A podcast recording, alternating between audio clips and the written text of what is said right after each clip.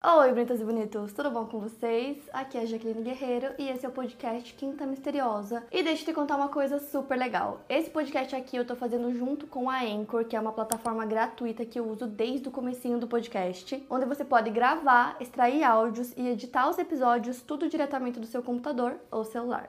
É muito simples começar o seu podcast e na Anchor você consegue distribuir o seu podcast para todas as plataformas de áudio e também dá para colocar qualquer música do Spotify direto nos seus episódios. E é o único lugar onde você consegue publicar podcasts de vídeo no Spotify. Baixe o app Anchor ou acesse anchor.fm para começar. E agora bora começar o caso de hoje.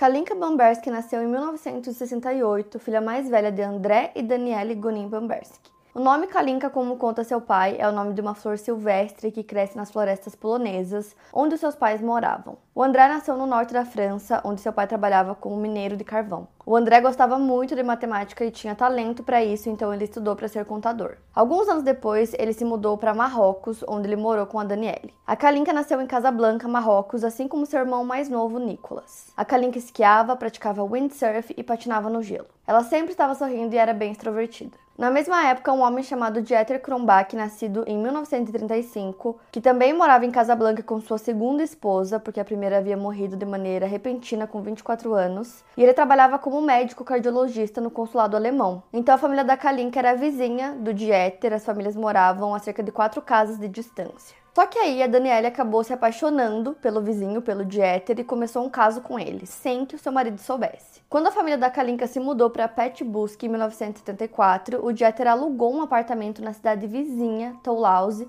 apenas para poder ver a Daniele. No ano seguinte, em 1975, a Daniele e o André passaram por um conturbado divórcio devido à descoberta da traição, então ela foi morar com o Dieter e deixou os filhos com o André. A Daniele e o Dieter acabaram se casando em 1977. Em 1980, o André decidiu que ele queria voltar para Marrocos com a família, mas a Daniele apresentou uma queixa legal e ganhou a guarda dos filhos. Então, quem morava com a Daniele e o Dieter, né, seu novo marido, eram os dois filhos dele, o Boris e a Diana, e agora também os filhos da Daniele, a Kalinka e seu irmão Nicolas. Então, todos eles moravam em Lindau, uma cidade alemã às margens do Lago Constança. A Kalinka e o irmão moraram com ela por dois anos, mas eles estavam sentindo falta de morar em Petbusk e foi decidido que em setembro de 82 eles voltariam a morar com o pai biológico. Então, em 1982, antes disso acontecer, a Kalinka estava morando com a mãe e o padrasto, né? E ela estava na escola secundária da língua francesa na pequena cidade alemã de Freiburg. E ela também passava os fins de semana e verões na casa da mãe em Lindau, cidade vizinha. A Kalinka não falava alemão muito bem, ela estava muito ansiosa para voltar a morar com o pai. Então, no dia 9 de julho de 1982, era uma sexta-feira, a Kalinka praticou windsurf no Lago Constança, um local compartilhado pela Alemanha, Áustria e Suíça. Depois ela voltou para casa, ela estava muito cansada e era por volta das 5 horas da tarde. Então a família jantou por volta das 7 e meia da noite e como a Kalinka estava muito cansada, ela jantou e foi direto para a cama. Ela acordou às 10 horas da noite para tomar um copo d'água, segundo Dieter. Depois disso, ela volta para o quarto dela e fica lendo até meia-noite, quando ele pediu para ela apagar a luz. Nas primeiras horas do dia seguinte, o Jeter acorda bem cedo e ele iria fazer um passeio matinal nas montanhas próximas. E aí, antes disso, ele vai até o quarto da Kalinka para acordá-la. E ele encontrou ela deitada do lado direito da cama dela, sem batimentos cardíacos. Então, imediatamente eles chamam uma ambulância para casa deles, porque ela tinha sido encontrada inconsciente. Os paramédicos chegaram e eles constataram que ela já estava em rigor mortis, né, que é quando o corpo já está enrijecido o que significa que ela já estava morta há algumas horas. E a Daniele, né, mãe da Kalinka, sabia que eles iriam fazer uma autópsia para tentar descobrir a causa da morte, já que a causa era desconhecida. Só que ela não quis se envolver muito nisso, ela preferiu deixar que o Dieter cuidasse dessa parte, porque ele era um médico, né, bem estabelecido, então ela achou melhor que ele cuidasse de tudo. Por volta das 10 e meia da manhã, a Daniele liga para o André, pai da Kalinka, para contar para ele, né, que a filha havia falecido e aí, já no telefonema, ela fala que o Jeter tinha duas teorias sobre o que poderia ter acontecido. Então, a primeira seria que ela havia morrido na insolação, e a segunda que eram de causas tardias de um acidente de carro que ela sofreu em Marrocos. Esse acidente tinha acontecido em 1974 e ela teve uma concussão. Quando o André recebeu a notícia, né, ele ficou extremamente arrasado porque ele não conseguia entender o que tinha acontecido com a filha dele, que só tinha 14 anos de idade e era super saudável. Quem examinou o corpo da Kalinka foi o Dr. Jobst, e o Jeter conversou com o médico e disse para ele que por volta das sete e meia da noite ele aplicou um composto na Kalinka, que ele não revelou qual era, mas era algo para ela se bronzear mais facilmente. Três horas depois, ele a viu e deu a ela um copo d'água. Por volta da meia-noite, ele foi ao quarto dela e viu que ela estava acordada com a luz acesa e deu a ela um comprimido para dormir. Ele disse aos médicos legistas posteriormente que havia tentado reanimá-la com uma injeção de Coramin, que é um estimulante do sistema nervoso central. Ele disse que aplicou a injeção diretamente em seu coração e que ele teria dado também doses de Novodigal, que é um remédio para o coração, e outro medicamento que é o Exopitin, também para tratamentos cardiovasculares. Então ele teria administrado esses outros dois estimulantes em suas pernas. Lembrando, né, que o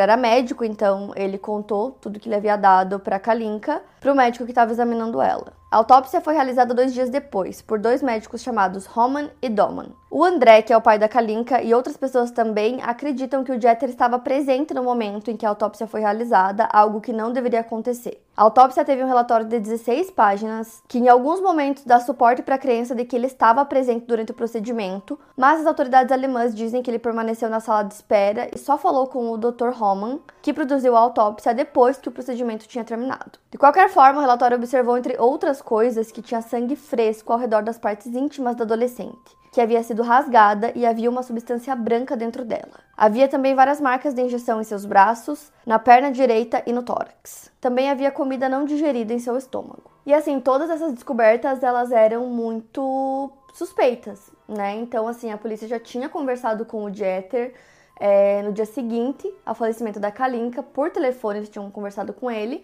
e depois dessas descobertas eles não decidiram chamar ele novamente para interrogatório. Quem tinha conversado com ele era o comissário Gebate da polícia de Lindau. Só que essa versão que o Jeter contou para o comissário era completamente diferente da versão que ele contou para o médico que examinou a Kalinka. Para o policial, ele disse que ele tinha injetado cobalto de ferro na enteada para tratar anemia, uma doença da qual ela não sofria. Ele também disse ao policial que, ao encontrá-la inconsciente, ele havia administrado dopamina e hidromorfona, que é um narcótico utilizado para tratamento de dores fortes. Já a dopamina aumenta a frequência cardíaca, então especialistas dizem que a mistura desses medicamentos é muito perigosa. O Dr. Holman observou que essas várias injeções administradas pelo Jeter não faziam sentido como um meio de reviver a Kalinka mas mesmo assim ele não realizou nenhum teste toxicológico. Ele estimou que a hora da morte foi entre 3 e 4 horas da manhã. O líquido branco encontrado nas partes íntimas da Kalinka nunca foi analisado e os seus órgãos sexuais foram removidos do seu corpo. E mesmo com todas essas circunstâncias estranhas e suspeitas, né, que poderiam levar a polícia a acreditar que a morte da Kalinka não foi natural, é, o caso foi encerrado pelas autoridades alemãs. O promotor local de Lindau encerrou o caso e o inquérito oficial concluiu que não houve nenhum crime no caso da Kalinka. Depois que a autópsia foi feita, o corpo da Kalinka foi enviado novamente para a França, para Petbusk, onde ela foi enterrada. E mesmo depois da autópsia, os médicos legistas não ofereceram nenhuma causa oficial para a morte dela. O André, pai da Kalinka, recebeu o relatório oficial da autópsia dela depois de três meses e ele recebeu esse relatório em alemão, então ele teve que pagar um tradutor, né, para traduzir para o francês. Então depois que ele leu tudo, ele teve certeza que a filha dele foi abusada e assassinada e que o culpado estava solto. E o André não conseguia aceitar que mesmo com tantas coisas, tantos detalhes suspeitos, o caso tivesse sido encerrado, né? Então ele decidiu que ele iria começar a própria investigação.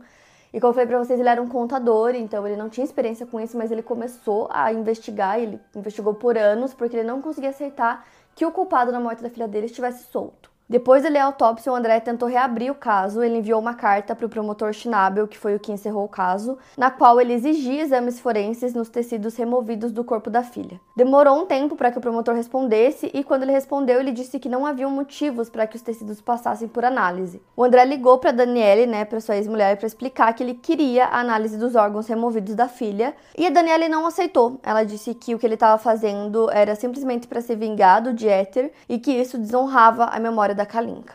Então o André contratou um renomado advogado alemão chamado Rolf Bossi. O Rolf conseguiu convencer o promotor a ordenar uma revisão da autópsia. Essa revisão foi realizada por três cirurgiões do Instituto Forense de Munique e o procedimento foi liderado pelo professor Spam. Ele concluiu que a injeção de cobalto de ferro havia sido administrada muito depois da última refeição da Kalinka. Entretanto, o relatório fornecido era limitado e inconclusivo. O Spam pediu para examinar os órgãos removidos do corpo da Kalinka, mas ele não obteve uma resposta conclusiva do escritório do promotor. Além disso, o André tentou por várias vezes descobrir o paradeiro dos órgãos e nunca recebeu uma resposta. O advogado continuou insistindo e isso convenceu o comissário Gebat a entrevistar outras testemunhas que estavam na casa no momento da morte. Eram elas a mãe da Kalinka, Daniele, seu irmão mais novo Nicolas e os dois filhos do Dieter. Todos concordaram que a Kalinka não demonstrou sinais de problemas de saúde e a filha do Jeter diz que inclusive ela viu o pai preparar a injeção e que sabe exatamente o que ele deu a Kalinka e defende a inocência do pai. A Danielle disse que não estava presente no momento da injeção, mas sabia que era algo relacionado à anemia e que havia sido depois do jantar. Ela confirmou que a Kalinka estava bem. O advogado acreditava que essas afirmações contestavam a história que o Jeter contou e pediu uma reabertura do caso, que foi negada mais uma vez por insuficiência de provas. Até que o André cansou de esperar e decidiu agir. Então ele foi para Lindau em 30 de setembro de 1983 e ele fez um folheto. Ele mesmo fez o folheto que tinha o nome do Dieter, o endereço dele, várias informações sobre ele e nesse folheto dizia que ele tinha abusado e assassinado a filha do André. Então ele imprimiu esse folheto várias vezes e começou a distribuir para todo mundo que ele via na rua. E nesse dia estava acontecendo um festival de cerveja na cidade, então tinha muitas pessoas lá. E ele saiu distribuindo esses folhetos. Cerca de duas horas depois ele foi preso. Além das demais informações do folheto, também estava escrito lá que o Dieter era protegido por moradores poderosos. O Dieter processou o André por difamação de caráter e ele acabou ganhando, então o André teria que pagar para ele 150 mil libras mas ele não pagou e ele foi ameaçado a ficar mais seis meses preso caso ele repetisse o crime. Mas aí o André pegou a lista telefônica de Lindau e ele mandou aquele folheto por correio para todo mundo da lista. No ano seguinte, em 84, o advogado francês do André apresentou uma queixa contra o Dieter nos tribunais de Paris. Mas todo esse processo foi bastante lento e as autoridades alemãs se recusavam a ajudar na investigação. E o André se questionava sobre o motivo pelo qual eles não cooperavam né, com a investigação. Ele se perguntou se era porque o Jeter tinha formação no serviço diplomático. Inclusive, haviam teorias de que ele havia trabalhado no Marrocos como um agente secreto. O André pesquisou e estudou sobre direito alemão e, segundo seus estudos, ele concluiu que o Estado alemão sempre protege os alemães e que os estrangeiros nunca vencem um processo. Em 85, por volta de três anos e meio após a morte da Kalinka, as autoridades alemãs responderam às incontáveis tentativas do André de pedir a reexaminação dos órgãos da filha. As autoridades alegaram que não era possível refazer os exames porque as partes que foram retiradas haviam sido devolvidas à França junto com o corpo da Kalinka. Então o André decidiu exumar o corpo, mas os órgãos não estavam lá. E mais uma vez, eles se recusaram a reabrir o caso. O André estava desolado porque parecia ser o fim da linha, né, já que a França não tinha acesso às principais testemunhas e ao principal suspeito. Então ele pensou em desistir muitas vezes, ele já tinha gastado muito dinheiro também, ele não sabe nem dizer exatamente quanto ele já havia gastado. Mas em 1988, especialistas cientistas forenses franceses redigiram um relatório oficial e eles estabeleceram que a causa da morte foi a injeção de cobalto de ferro que causou a morte por asfixia e choque cardiovascular. Para as autoridades alemãs, isso não significou nada. No dia 8 de abril de 1993, o Jeter foi acusado pelo procurador-geral de homicídio involuntário, o que poderia levá-lo a cumprir uma pena de até 30 anos de prisão. O Jeter seria julgado pelo tribunal Assis em Paris por assassinato. O julgamento foi adiado várias vezes e ele foi realizado dois anos depois, em 95, só que o Jeter se recusou a aparecer. Mesmo não comparecendo, ele foi condenado a 15 anos de prisão. O Jeter encaminhou essa condenação ao Tribunal Europeu de Direitos Humanos. O Ministério da Justiça francês tomou a decisão de não emitir um mandado internacional para a prisão dele. O caso contra ele foi encerrado e o Jeter continuou trabalhando como médico e continuou com a vida dele. Permaneceu sendo membro de um clube e mantinha um veleiro no Yacht Club de Lindau. Dois anos depois do julgamento na França, o Jeter foi preso por ter drogado e abusado de uma paciente de 16 anos. Ele admitiu após ter sido confrontado com evidências forenses. Outras cinco pacientes se apresentaram para realizar queixas contra o Dieter alegando abuso, mas os depoimentos não foram aceitos por falta de provas forenses. Em 2000, o Dieter foi preso enquanto fazia uma viagem à Áustria e sua extradição para a França estava pendente. Ele foi libertado porque oficiais alemães alegaram que ele já havia passado por julgamento. No ano seguinte, em 2001, a Corte Europeia de Direitos Humanos decidiu que o julgamento realizado sem a presença do Dieter estava errado e ordenou que lhe fosse paga uma indenização de 100 mil francos. Esse resultado fez com que a França mudasse algumas leis. Em 2004, a França havia instituído o mandado de detenção europeu que abriu caminho para que eles fizessem um novo pedido de extradição, que novamente foi negado sob a alegação de que o caso já havia sido encerrado. Em 2006 foi lançado o filme A Última Jornada de Kalinka. E o filme apresentou uma entrevista com duas irmãs que tinham amizade com o Dieter e, segundo elas, ele as levou de férias para Londres e para o sul da França. E as duas relataram que em algum momento da viagem o Dieter administrou uma dose de cobalto de ferro é, nelas e que depois disso ele abusou das duas. Depois que isso aconteceu, elas contaram que elas relataram tudo para a mãe delas, mas que a mãe disse que era tudo mentira e que o Jeter era um bom homem. Depois que o filme foi lançado, o Jeter escreveu para o autor dizendo que tudo isso era mentira, que essas duas estavam contando, que isso nunca aconteceu e que ele mal as conhecia e também não tinha saído em nenhuma viagem com elas, mas elas tinham fotos da viagem, fotos com ele, provando que a viagem tinha acontecido realmente. Esse filme foi transmitido na Alemanha em 2006 e uma mulher da Bavária reconheceu o Dieter. E ele foi médico dela, e assim, a licença médica dele foi cassada depois que ele foi considerado culpado de abuso, mas ele continuava exercendo a profissão de forma ilegal. Como eu falei para vocês, ele era cardiologista, então ele assumiu a prática é, de um médico que havia morrido chamado Dr. Gross, e aí ele continuou trabalhando. E por conta disso ele foi considerado culpado, teve que cumprir 18 meses de prisão por estar, né, trabalhando sem ter licença médica. Ele foi solto em junho de 2008 e aí ele se mudou mais uma vez. Desde 1997, ele já tinha se mudado sete vezes. E durante todo esse tempo, o André ainda não tinha desistido. Assim, é muito doido, porque desde que isso aconteceu, ele meio que focou 100% a vida dele nisso, em fazer o André pagar, já que ele acreditava que o André era o culpado.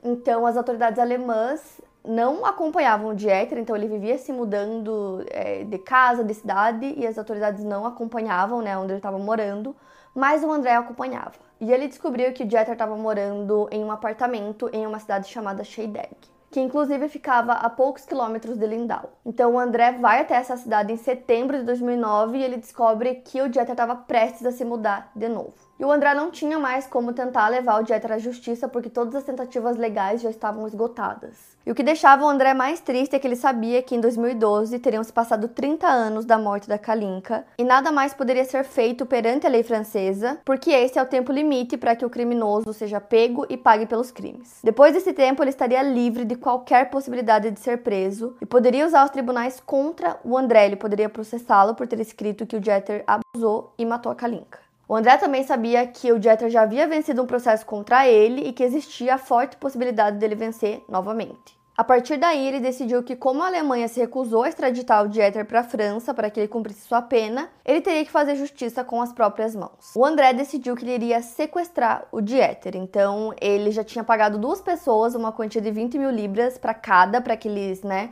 sequestrassem o Dieter, mas essas duas pessoas fugiram com o dinheiro e não fizeram nada. Até que o André conheceu um barman que vivia na Áustria em 9 de outubro de 2009. Eles se conheceram na cidade de Bregenz, na costa austríaca do Lago Constança. O homem não tinha interesse no dinheiro, mas ele quis ajudar o André, motivado porque ele queria que o Dieter pagasse pelo seu crime. Porém, o André insistiu em cobrir os custos dele e dos seus cúmplices. Então, no dia 17 de outubro de 2009, era um sábado, o barman Anton Krasnick e outros dois homens sequestraram o Dieter em sua casa. Os três homens o abordaram, deram um soco no rosto dele, o amarraram e o amordaçaram antes de jogá-lo na parte de trás do carro. Os homens dirigiram por mais ou menos 241 quilômetros, cruzando a fronteira entre países e indo para a região da Alsácia, na França. Eles foram até a cidade de Mulhouse e lá, um cúmplice com sotaque russo chamou a polícia e disse para eles que fossem em frente à alfândega. Também disse que lá os policiais encontrariam um homem amarrado. Eles chegaram rapidamente porque a sede da polícia ficava a quatro quarteirões de distância do local. E foi lá que eles encontraram o Dieter em uma calçada aos 74 anos. Dois carros da polícia foram ao local e ele foi encontrado espancado, amordaçado e amarrado. Quando removeram o que estava tampando sua boca, a primeira coisa que ele disse foi: O André está por trás disso. Como Dieter ainda era um fugitivo procurado na França, ele acabou sendo preso pela conexão com a morte da Kalinka. Enquanto ele estava sob custódia da polícia de Mulhouse, ele exigiu ser libertado porque ele estava sofrendo um ataque cardíaco, segundo sua própria experiência como cardiologista. Como ele revelou sua identidade e como era uma pessoa procurada pela polícia francesa, ele permaneceu preso. No dia seguinte, utilizando informações de rastreamento de chamadas, a polícia foi até um hotel em Mulhouse porque rastrearam uma chamada anônima até o local. O autor da chamada tinha sido o André e ele foi preso sob acusação de sequestro. Ele até tentou mascarar a voz fazendo um sotaque russo, mas não deu muito certo. O André disse que sabia do sequestro, mas não tinha participado efetivamente dele. Em seu quarto de hotel foi encontrada uma bolsa com 19 mil euros, que por acaso era o valor estabelecido para o pagamento. O Anton, né, que foi um dos homens que fez o sequestro, cometeu o erro de deixar do lado de fora da casa do Dieter um pedaço de papel que tinha o seu nome, endereço e número de telefone. Como ele fez isso eu não sei, mas por conta disso ele foi preso rapidamente. A França negou o pedido das autoridades alemãs de extraditar o Dieter e os seus advogados fizeram sete tentativas de interromper o seu julgamento, mas nenhuma obteve sucesso. O julgamento foi marcado para 28 de março de 2011, porém foi adiado algumas vezes. No dia 22 de outubro de 2011, o Dieter foi condenado a 15 anos de prisão por causar danos corporais intencionais em Kalinka, resultando em morte não intencional. Por conta do julgamento, diversas mulheres alemãs se apresentaram para dizer que haviam sido abusadas pelo Dieter enquanto eram adolescentes. O pai da Kalinka também foi julgado e condenado em 2014 pelo sequestro, então ele foi considerado culpado e recebeu uma sentença suspeita de um ano de prisão. Ele também recebeu muito apoio do público. Os dois homens que realizaram o sequestro, que eram Anton Krasniqi e o Kasha Bablovny, foram condenados a um ano de prisão cada. Depois que o Anton cumpriu sua pena, a qual ele disse não ter se arrependido pelo sequestro, ele manteve uma vida mais discreta. Já o Jeter fez várias tentativas de apelar sua condenação e nove anos depois de sua prisão, no dia 22 de fevereiro de 2020, ele foi libertado por motivos médicos. Ele acabou falecendo sete meses depois, na casa de repouso onde ele estava. Já o André, ele é um homem muito metódico, ele organizou por décadas de pesquisa em arquivos e pastas e tem a memória de fatos e datas de tudo que aconteceu. O fato do André perseguir o Jeter, né, por acreditar que ele era o culpado pela morte da sua filha, fez com que questionassem sua sanidade mental diversas vezes. Atualmente ele mora com sua esposa e expressou satisfação em como as coisas terminaram. Aí eu fui pesquisar também o que tinha acontecido com a mãe da Kalinka, né, com a Daniele. E durante assim muito tempo ela acreditava que o Jeter era inocente, até que anos depois ela descobriu que ele a drogava para ela ficar dormindo enquanto ele levava outras mulheres para casa deles. No final, ela só esperava que a verdade do que aconteceu com a Kalinka fosse revelada durante o julgamento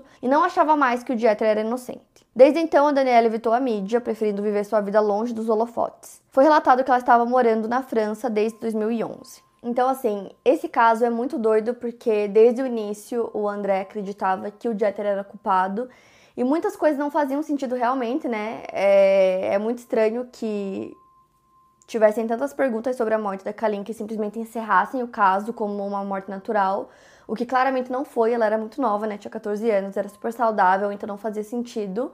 E o fato do André acreditar que o Jeter era culpado desde o início e ele ter, né, por anos investigado o caso e depois ele mesmo deu um jeito de fazer com que o Jeter fosse sequestrado e preso. Então, assim, ele que fez a justiça, né, pela filha dele, é muito doido. Tem um documentário na Netflix chamado O Assassino da Minha Filha, que é sobre esse caso, então, para quem quiser assistir, e se aprofundar um pouco mais. É um documentário bem focado assim em toda essa investigação que o André fez, então é bem legal para quem quiser ver. E é isso, para mais casos, siga o podcast Quinta Misteriosa e aproveite para avaliar em 5 estrelas se você gostou. Obrigada por ouvir e até o próximo caso.